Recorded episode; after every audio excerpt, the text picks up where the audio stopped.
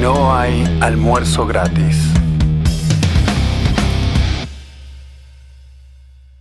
Hola, hola, gente, muy bienvenidos sean ustedes. Procedo primero a pedir disculpas. Tuvimos acá muchos reclamos. Les cuento que estallaron las, Las redes. las redes, la, la casilla de, de mail. En nombre de todo este equipo, les pido disculpas. Mis compañeros son impresentables, son unos tipos irresponsables, pero yo doy la cara por ellos y acá estoy para decir que no se va a repetir. Va a haber, no hay almuerzo gratis todos los fines de semana a partir de ahora. Y si yo tengo que venir solo, no prometas solo. cosas que no vas a poder cumplir. Du- durante durante la, la etapa de- del gobierno de transición del podcast no quedamos que Leandro iba a presentar el programa. Sí, vamos a contar la verdad. Un intento de golpe. tanta independencia que quiero hacer que se me golpe de estado. Me cansé de la tiranía. La, la la tiranía de la micronación, la micronación ahora es, es el podcast. Sí, es, la micro la microedición lo que me molesta en este caso. Leandro, ¿querés contarnos dónde estás? Lo único que yo eh, veo, la única pista que tengo es una rana de fondo.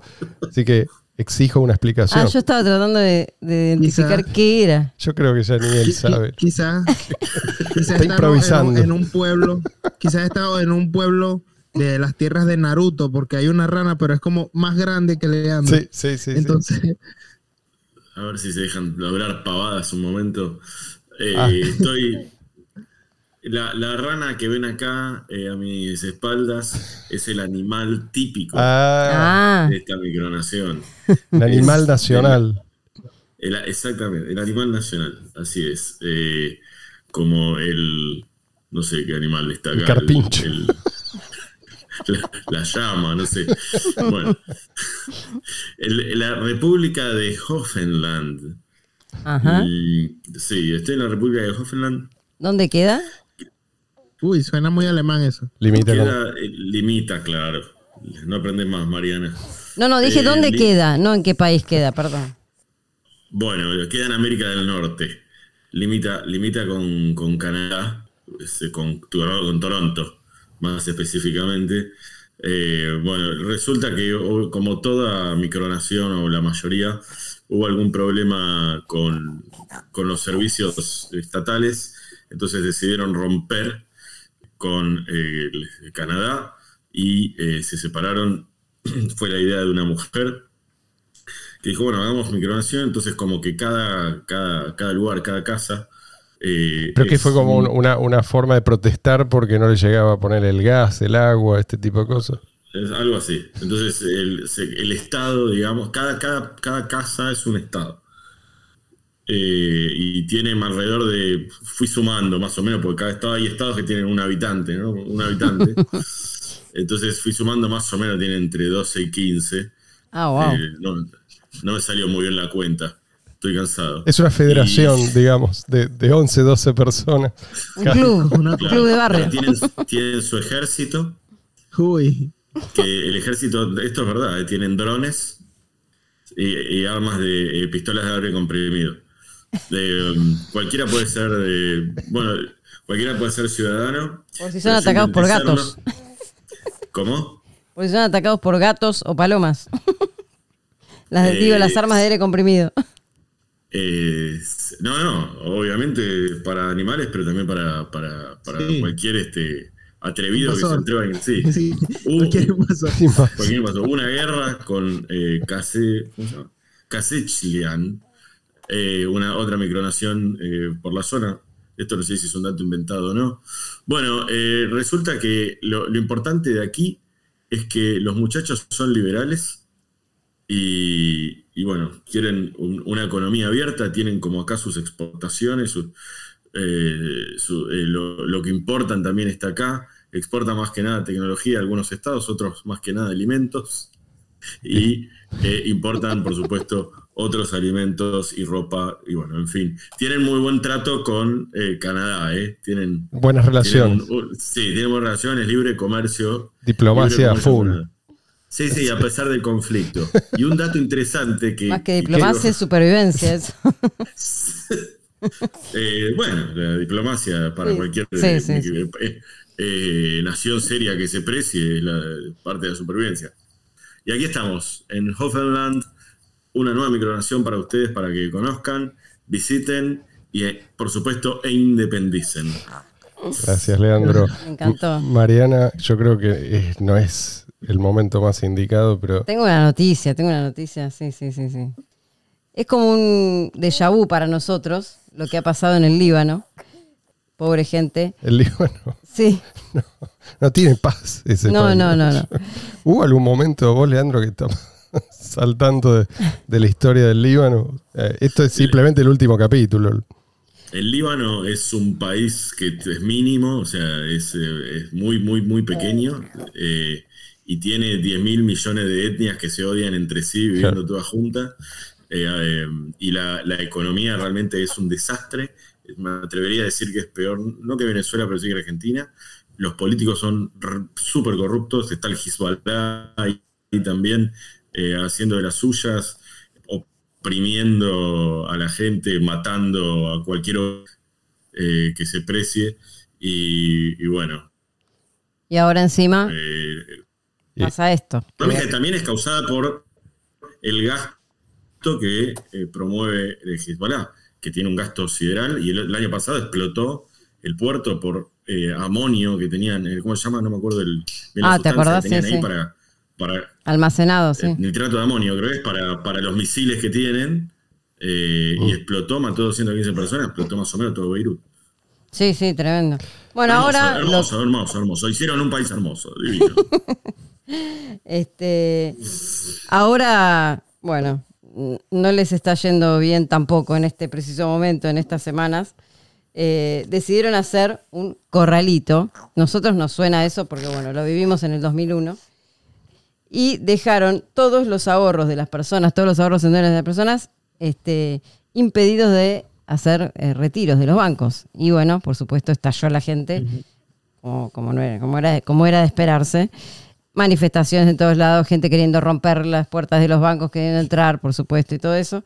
Eh, como dato de color, eh, el, el cambio, o sea, lo, lo que, lo único que pudieron hacer fue retirar libras libanesas a un tipo de cambio de 3.900 libras por dólar. Eso no nos dice nada. Lo que sí, para tenerlo como referencia, en el mercado paralelo el dólar está a 17.000 libras. O sea que les hicieron un recorte lindo de, este, de sus ahorros. Y bueno, eh, el problema parece que no se va a solucionar, por lo menos en el corto plazo, porque dijeron que no van a este, dejar que la gente retire eh, sus dólares. Así que bueno, nos hace acordar a, a la Sí. frase famosa de Domingo Cavallo en su momento que dijo, el que depositó dólares recibirá dólares. Y bueno, nunca pasó. Dualde, Dualde, que diga No, no, Dualde. Ah, no, Dualde, perdón. Eso fue antes, claro. Bueno, la cuestión es que Eh. Este, nosotros tenemos experiencia en eso eh, Sí, sí, y sí. podemos darle cátedra a los libaneses. Est- Esto para los que dicen que el sistema financiero, el sistema monetario que tenemos puede ser simplemente complementado por las cripto, ¿no? Que no, está bien, dejémoslo ahí, no jorobemos, no movamos el bote, que así estamos bien. No, señores, no estamos bien. Y lo que está pasando ahora en, ¿dónde es? En, Líbano. en el Líbano, Líbano. Es lo mismo que pasó en un montón de otros lugares y lo que va a seguir pasando, y va a seguir pasando en todos lados, incluso en los países más, entre comillas, serios, porque todos tienen No, el mismo problema de fondo, ¿no? Sí, lo- La velocidad lo que- nada más es lo que Lo, cuenta. lo- lo que, lo que pasa en el Líbano es que no han aprendido de Venezuela. En Venezuela ya solucionamos ese problema. Eh, si aquí aplicaran un corralito, no provocaría malestar, porque ahora el Bolívar es digital. Se Claro. llama Claro. Bolívar Digital, ya con ese nombre, pues solucionado todo el problema. Tal cual. Eh, No, primero además fue lo... lo- los, el- los tontos no le borran los ceros. Claro, eso es lo que pasa. Eso es lo que pasa. La solución es una goma bien grande que borrar ceros y se termina el problema. sí, por supuesto. Le cambias el nombre, le pones digital como apellido. A propósito de esto, sigue la fiesta en el circo de Bitcoin BTC. Ya sé, Leandro, vos vas a decir que ya hablamos de esto. Pero te digo, este, este, este show es un show perpetuo. No, no deja de darnos alegrías. Los Es un poco muchachos saben divertirse. Es como, como pasaba con el Diego, ¿viste? La gente dice, sí, está bien, era el tipo, era un abusador, era un violento, era un garca, eh, todo lo que vos quieras, pero cuántas alegrías que nos dio, ¿no? Esto es un poco así. el otro día te juro... Era pedófilo, pero Sí, bueno, sí, es todo, un el detalle. Claro, son detalles, detalles. Me agarró ¿Quién no tiene un- un ataque de risa y no podía parar. Unos pobres, unos pobres tipos Un desliz, dice. en, en Twitter le imploraban al fundador de Strike. Ya hablamos de, de este tipo, no me acuerdo cómo se llama. Smaller, Smaller, Smallers, algo así. Recordamos, es la billetera que obligaron a usar en El Salvador, ¿no? Luis, sí, una de los que, uno de los que pegó el contrato con el gobierno de El Salvador, sí. ¿Qué le pedían? Que levantara el límite permitido para las transacciones usando su aplicación, que, que supuestamente usa Bitcoin ¿sí? como, como moneda. Y después cuando el tipo se, dignaba a responderles, le agradecían, viste, como parecía como el Papa extendiendo indulgencia. O sea, a ver si entiende, estos tipos, estos pobres tipos, que le pedían por favor ¿no? que elevara el límite del, del monto que podían transferir, estos tipos nunca tuvieron sus claves privadas, nunca tuvieron bitcoins en su poder. ¿sí? Por eso digo, supuestamente se transfieren bitcoins. Y muy probablemente nunca los van a tener. Ahora, Porque- yo entiendo estos, estos maxis, ¿no?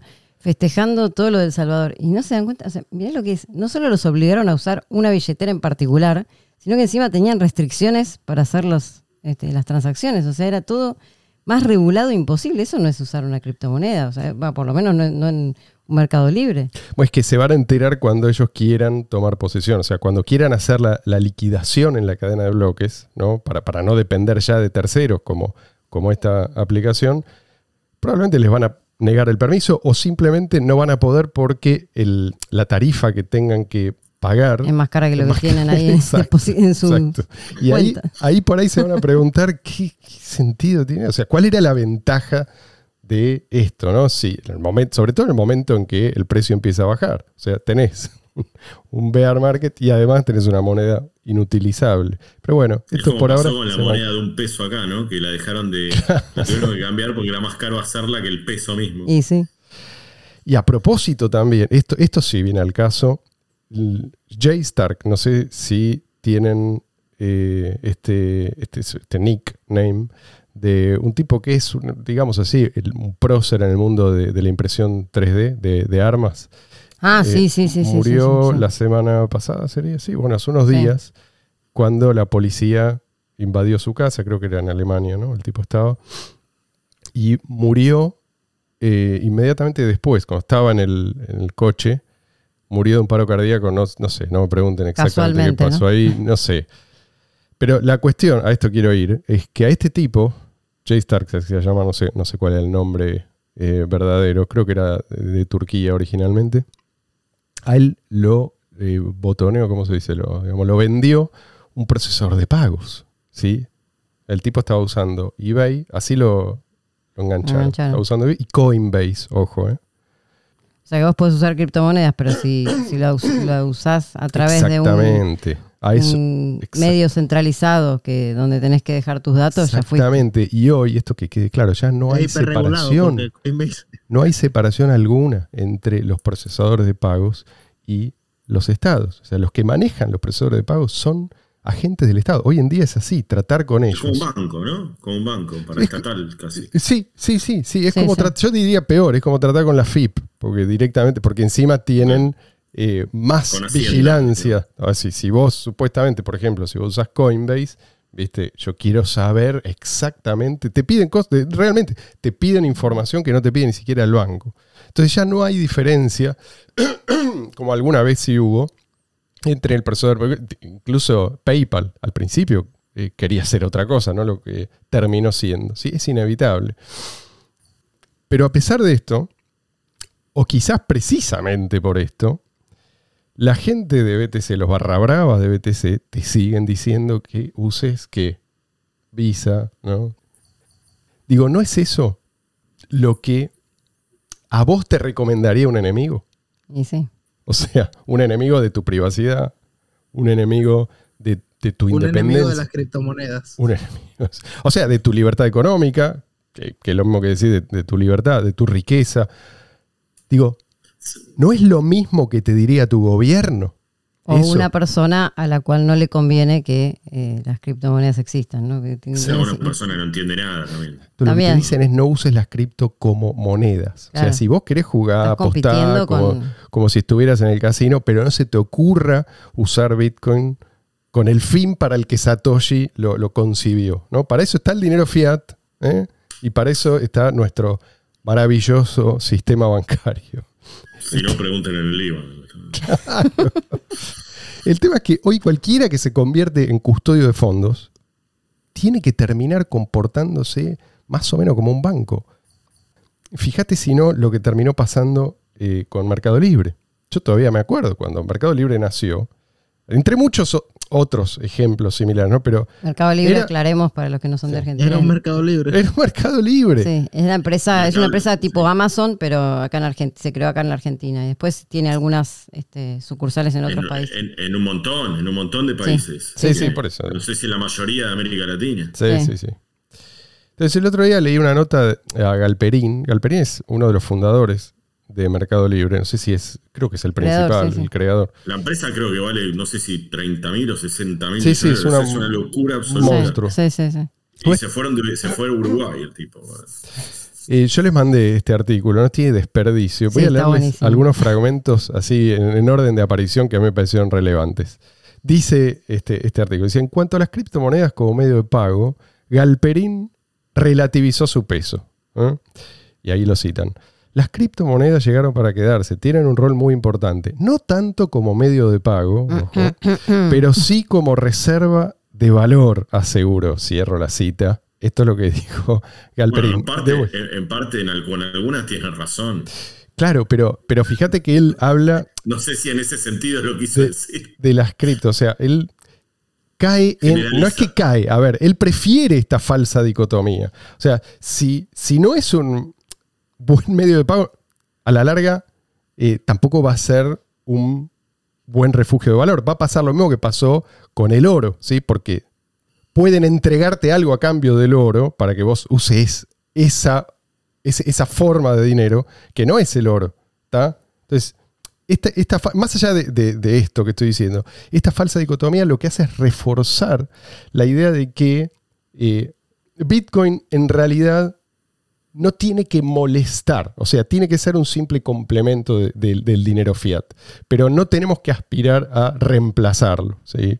Pasa Obvio. que él también, ahora, además de Mercado Libre, la plataforma Mercado Libre, donde se, co- donde se venden y, y compran productos, él también tiene lo que es, se llama Mercado Pago. Claro. Es la aplicación Claro. para pagar, que se usa en todos los comercios, no importa, o sea, es Absolutamente. lado. Entonces eso también compite, o sea, las criptomonedas compiten, las que se pueden usar como moneda, digamos, compiten con Sí, ahí, ahí esa vamos, a llegar, aplicación. vamos a llegar a eso. Tiene, tienen otra, eh, hay que aclarar que igual el mercado pago no es tan lejos de ser un monopolio, hay, hay otras empresas que se ocupan, Sí, pero, Sí, bueno, pero, pero- va- pero no, pero no les compite, o sea, les compite, pero no tanto como lo que sería una, Sí. una criptomoneda tipo Bitcoin Cash, o sea, eso mataría a cualquier tipo de, de- a todos. Sigue el artículo, y a- dice. y a No, su no. Sí, sí, no sí, no sí. nos extrañemos si, si Mercado Pago anuncia un partnering con Strike.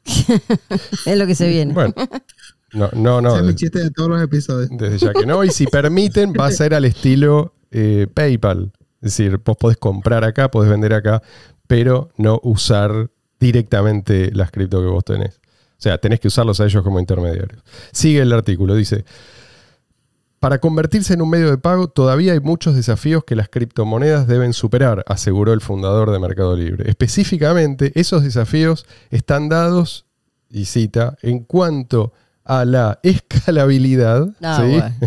Pero ¿te, te das cuenta, te das cuenta de por qué les gusta tanto a estos tipos que Bitcoin sea lo que es, que, que Bitcoin no sea escalable o que los que hayan impedido la escalabilidad. Bueno, cierro esto. Digo, sí, sigue el. En cuanto a la escalabilidad y la utilización de energía, atención, para poder tener un planeta sustentable. Claro, por supuesto. Es- tierno. Eh, ahí, ahí, yo te juro que por más que ahora, digamos, medio lo estemos criticando, Alperi- Alperín para mí es realmente era como un ídolo para mí. Era, sí, Eh, se te acaba de caer.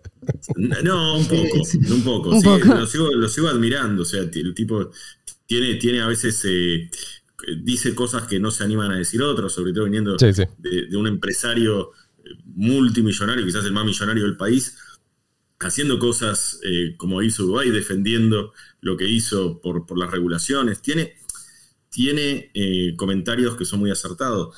Eh, pero bueno, acá no sé si lo que hace realmente lo hace por, No, acá lo, lo que yo te, traduzco. o- Lo que él dice es que tiene miedo a la competencia. vos eh, hoy no podés usar cripto co- como monedas porque tenemos que evitar que dentro de más o menos 100 años haya un grado más de temperatura es una- o algo así.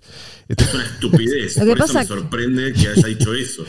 Y por pasa supuesto, que sí, estos tipos lo que, lo que eh, muchas veces eh, caen en la trampa de tener que decir estas cosas para agradar a ciertas, ¿no? O sea, cierto discurso. Sí, no, esto no es para agradar. Esto es- el este es el interés de él, Marian. ¿qué Ya sé, ya sé, ya sé, Y- pero digo, ese discurso, ese discurso es un discurso que eh, le conviene porque, o sea, si no después se le tiran todo con...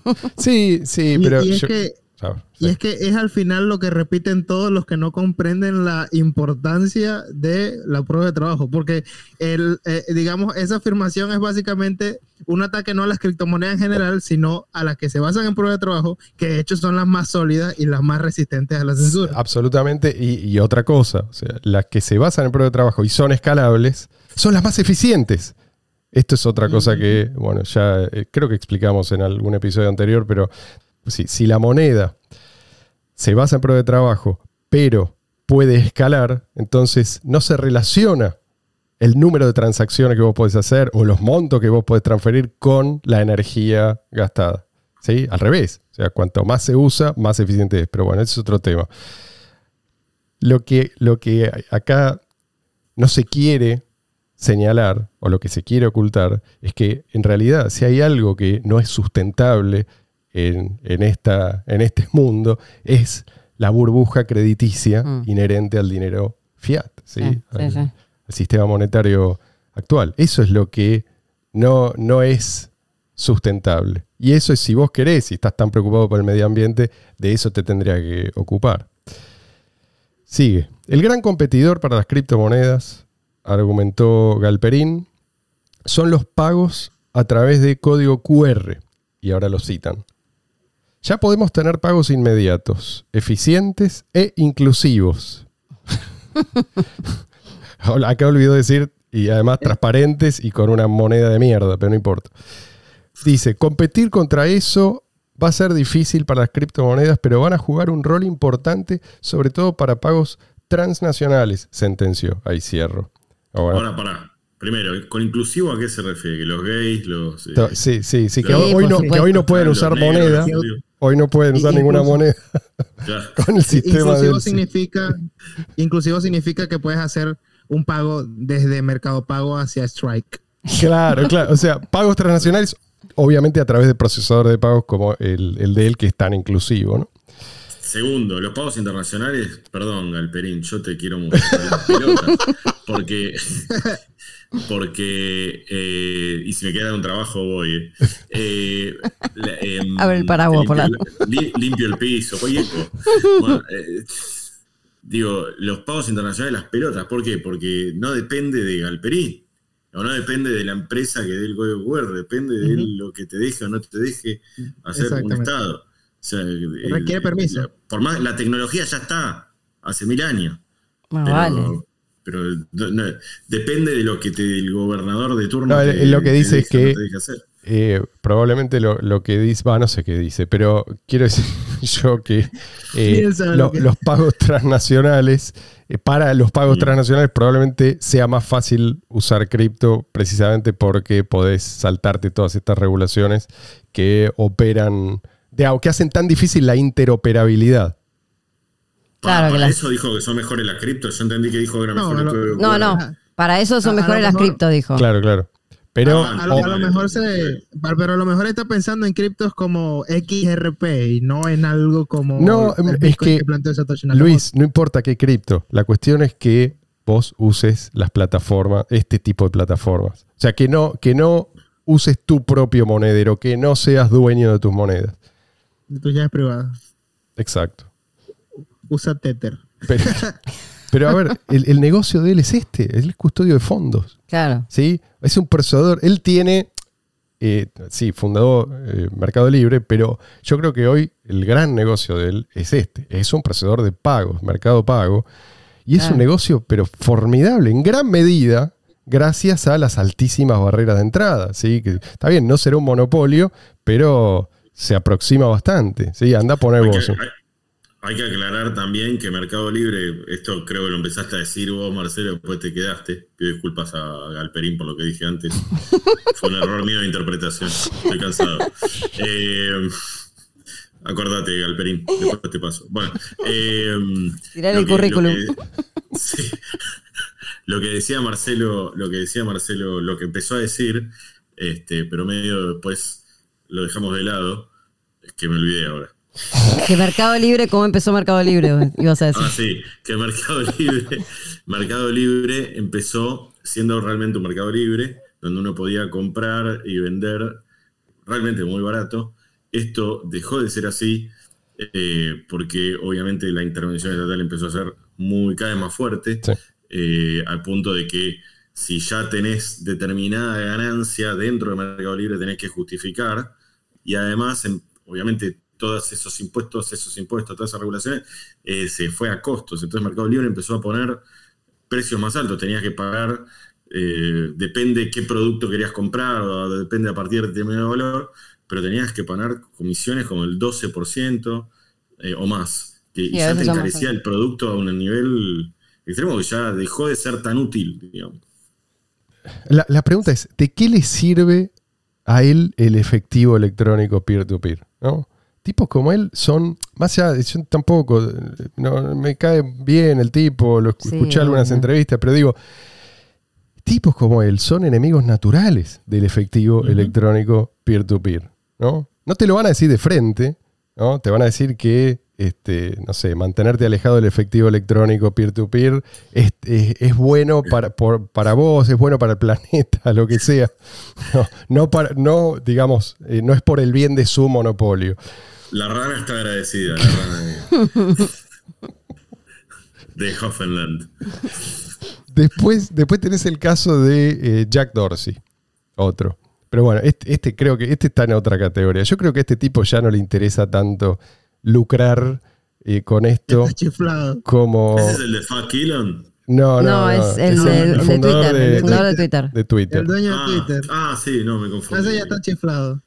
Ay, pero a este le interesa el poder, me parece. El poder, pero en el peor de los psycho, sentidos. O sea, el, poder de hacer daño ya, de hacer daño sin enfrentar consecuencias. Parece que esto es. Esto es, un- es una adicción, el, el poder, ¿no? No hay. Para, para ciertas personas no hay, no hay cosa más adictiva que eh, el poder. Ahora, hay que reconocer que si ellos tienen tanto poder, tipos como Jack Dorsey, es porque de alguna manera la gente se le otorga. ¿no? Ahora, ¿por qué me refiero a él? Porque él quiere introducir Bitcoin. Obviamente, Mm. vos vas a poder usar eh, la cripto que vos quieras, fácil, rápido, sin intermediario. No, él va a tener su supernodo Lightning. ¿sí? Va a ser algo parecido a lo del Salvador. Y, y eso es lo próximo. Entonces vos vas a estar transmitiendo satoshis, supuestamente, pero eh, no vas a ser dueño de tus, tus cripto. El, el dueño va a ser Jack Dorsey y va a ser él el que decida si podés transmitir, si no podés transmitir, a quién podés transmitir, ¿sí? por qué motivo podés transmitir eh, y, y si vas a disponer de los fondos o no. Ya sabemos cómo, cómo es esta historia. No, y por otro lado, otra cosa, que esto es un caso real de alguien que yo conozco, que, con, este, que, que conocemos, que el, el tema también que de un día para el otro a veces puede pasar que por cualquier motivo te cierran la cuenta y te quedan tus fondos adentro. Sí, sí. ¿no? Entonces, eso también es algo que es muy, muy riesgoso. Siempre que un procesador de pagos como se masifica, siempre termina convirtiendo. Por eso, de ahí la importancia de, de las cripto. O sea, si no, si, si volvemos a los procesadores de pagos, pues en definitiva es lo que propone la gente de Bitcoin BTC, o sea, que el común de la gente use procesadores de pagos. Eh, ay, El abogado del diablo desde la República de Hoffenland. ¿A quién representa? ¿A, a Jack? La rana. ¿O a, o a que, al igual que con eh, Elon, no tenía mucho para decir, pero bueno, la- los honorarios eh, de Galperín, del amigo. Qué bien que paga Galperín. eh.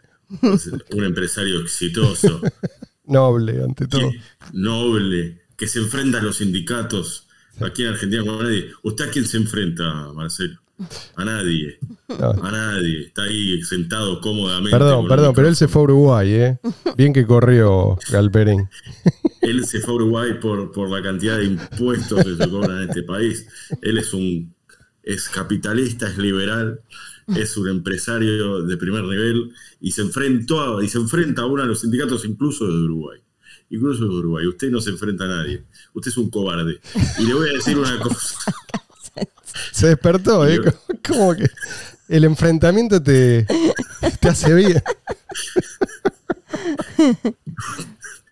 Me, me incentiva, me incentiva eh, defender a, a, a Galperín. A, esa gente tan importante, ¿no? Como ustedes. que solo Este quiere un laburo en Mercado Libre, a mí no me la hace, él hace, no solamente actúa, actúa. Eh, solo le voy a decir una cosa. Es un, un argumento que se, Se quiebra, se quiebra. muy, muy expresado en los eh, sitios de- de- del mundo Bitcoin. Y, y es, es infalible. El mercado ya habló. Ya la veía, la veía venir, gracias. Bueno, sigo adelante. Porque yo dije, dije antes que la gente, la gente de alguna manera eh, otorga a, a- a gente como Jack Dorsey eh, el poder que él tiene. ¿sí? O sea, si la gente eh, se negara a usar ese servicio, entonces el tipo no, no, no tendría es el poder de eventualmente censurar transacciones, por ejemplo. ¿no? Pero esto es algo que a mí eh, siempre me llamó la atención, que la misma persona que está dispuesta muchas veces a trabajar por ahí 8, 10, 12 horas por día, a cambio de mala moneda, de una moneda que se deprecia cada vez más rápido, esa misma persona, esa misma persona que se queja de que el dinero no le alcanza, de que la, la cagan a impuestos, de que le ponen cada vez más condiciones ¿no? para usar su propio dinero, en condiciones cada vez más restrictivas para, para usar su propio Mm. dinero. Esta misma persona no está dispuesta a prestarte atención por 10 minutos, ¿no? Para aprender a proteger sus ahorros. O sea, y, y la conclusión que yo saco de, de esto es simple. Porque la conclusión tenemos que derivarla de los actos, ¿m? no de las palabras de la gente. ¿no? Como, como el caso de la mina que se queja de que su pareja la maltrata y vuelve una y otra vez, vuelve con, con el maltratador. ¿Qué, ¿Qué es lo que está pasando acá? Bueno, este tipo se sigue quejando a pesar de que puede fácilmente migrar a una buena moneda. Al menos parcialmente, no, no digo que abandone por completo el, dinero fiat. Nadie lo puede hacer hoy en día, o muy pocos. Entonces, la conclusión es, este tipo en realidad prefiere la inflación. Le gusta ver cómo su salario sube nominalmente, aunque pueda comprar cada vez menos cosas con, con eso que le pagan. Entonces prefiere la inflación y prefiere entregar su dinero a un custodio. Eh, prefiere, prefiere vivir al día, ¿no? Prefiere vivir sin la, la posibilidad de ahorrar y, y quejarse, ¿no? Estar a merced permanentemente de, de la mafia gobernante. Le gusta en definitiva sentirse víctima. ¿no? Digo esto, si, si no haría algo al respecto. Está bien, es respetable. Pero yo no quiero escucharlo quejarse. ¿no? Lo mismo cabe decir del que tiene sus cripto en, en un exchange. No quiero escuchar sus quejas Hmm. cuando sus ahorros desaparezcan. No me interesa. No quiero escuchar los lamentos del tipo que, pudiendo evitarlo, fácilmente se mete en una jaula. Se mete en una jaula, cierra la puerta y Tira la llave. arroja la, la- la llave fuera de su alcance. Entonces ya, ya sé que, digamos, es, es cierto que Hay mucha gente que no sabe. hay, sí, y hay bueno. mucha propaganda, pero también hay buena información y vos Sí, sí. decidís ignorarla. ¿No? A vos te dijeron, es lo mismo interactuar directamente con la cadena de bloques, este, o sea, tener el, el control de, de tus propias monedas, que darle el control a un tercero. Y te, y te dijeron que todo iba a estar bien porque ese, ese tercero estaba, eh, comillas, regulado. Pero vos lo hiciste sin detenerte a pensar un minuto, ¿no? Y sin prestar atención a, a- todos los que te, te estaban advirtiendo que era una estupidez hacer eso, ¿no? Así que, jodete, ¿qué crees que te diga? Y ojo que te vas a joder olímpicamente. Porque si vos solo tenés monedas que requieren servicios eh, custodiales, como el caso de BTC, o como las eh, cripto de los bancos centrales, que se vienen, que tarde o temprano van a querer imponernos a todos, vas a quedar encerrado y, completamente a merced de la mafia gobernante. O sea, ni siquiera vas a tener la posibilidad de retirar efectivo. Hacia ese mundo vamos. Por lo menos nos quieren llevar. Así que hay, hay gente que no puede ser rescatada. Creo yo entonces que hay que centrarse en rescatar a los que sí pueden ser rescatados. Estos son el, el grano en el culo de el establishment. Finamente, ¿no? Por- pero ¿por qué? ¿por qué yo digo? Porque la gente que hace el- ese clic ya no puede dejar de entender eso que entendió. ¿Eh? O sea, no, nunca va a cambiar de bando un tipo que entiende por qué necesitamos una buena moneda, ¿no? Una moneda funcional y resistente a la censura. Entonces no hace falta, no hace falta que hoy esto lo entienda todo el mundo. Incluso si el, digamos, el 99,9% de la gente eh, lo ignora, ignora las razones por las cuales eh, Bitcoin en su momento despegó. Bitcoin igual despegó, ¿sí? Y, y despegó por esas razones. Son las mismas razones por las cuales nunca van a poder eliminarlo. Y yo creo que mientras haya efectivo electrónico peer-to-peer, va a haber bolsillos de libertad, por lo menos en el mundo, y va a haber una esperanza para todos, incluso los que están fuera. Tengo que cerrar este programa. Quiero agradecer a todos ustedes. Primero, mis compañeros. Compañero. Odio Por- la palabra compañero. De Sí, que la sí. dicen los sindicalistas, se la odio. Iba a decir lo mismo. Se, adu- se adueñaron de esa palabra y entonces ya le saca todo el. Eh, Puedes gracias. decir alternativamente compañeros. Ahí está. Ahí está. O cumpas, peor. Gracias, gracias gente, gracias. Nos encanta eh, de veras saber que están del otro lado. Si tienen algo que decir, también nos encanta eh, escucharlo, nos interesan sus comentarios. Eh, espero que tengan un lindo fin de semana. Nos vemos la semana que viene.